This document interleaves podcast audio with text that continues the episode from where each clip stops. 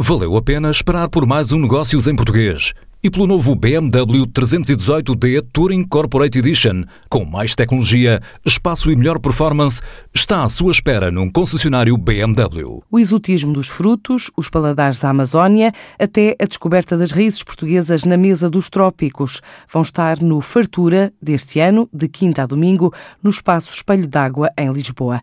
É a terceira edição deste festival realizado pela Plataforma de Comidas do Brasil, já reconhecida pela Organização Mundial de Turismo Turismo das Nações Unidas, desta vez traz chefes oriundos de Minas Gerais, Pará e Ceará. Vão preparar pratos típicos no evento aberto à população e que já se traduz em novas parcerias e negócios nascidos nas edições anteriores, revela Patrícia Tavares, diretora de Relações Internacionais do Festival Fartura. O Brasil é muito diverso. Cada região tem especificidades muito grandes.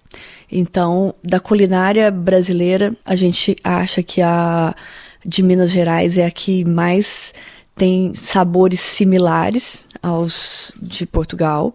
E agora, por quê?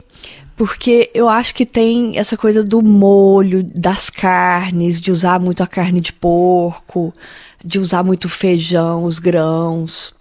Quando você parte para uma gastronomia do Ceará, por exemplo, que é uma das chefes que a gente está trazendo, já são sabores mais tropicais, assim. Eu acho que a princípio me parece algo mais similar ao, à Ásia, assim, entendeu? Então sempre tem leite de coco, muitos frutos do mar, tem esse esse lado da gastronomia, sempre uma comida muito colorida, né, com frutas.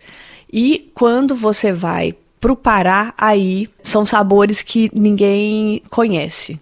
A gente tem um, uma erva lá que se chama jambu, que a hora que você come ela abre um sabor, é como se fosse uma pimenta, assim, mas não é uma pimenta.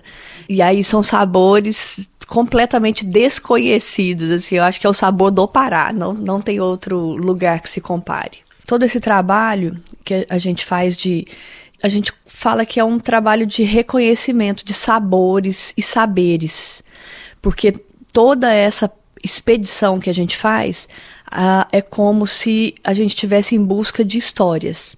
E o mesmo a gente começou a fazer em Portugal também.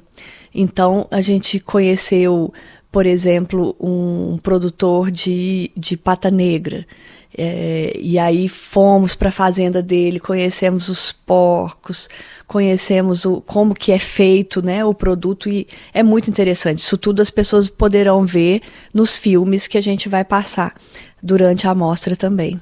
E no ano passado a gente fez uma, uma ação junto ao a Time Out e a gente trouxemos 30 produtores brasileiros das cinco regiões brasileiras e a gente já conseguiu conectar seis desses produtores já começaram a exportar para Portugal.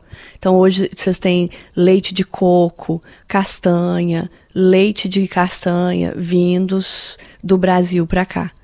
E dos produtores que a gente visitou em Portugal, um dos produtores já está exportando para o Brasil também azeite e vinho.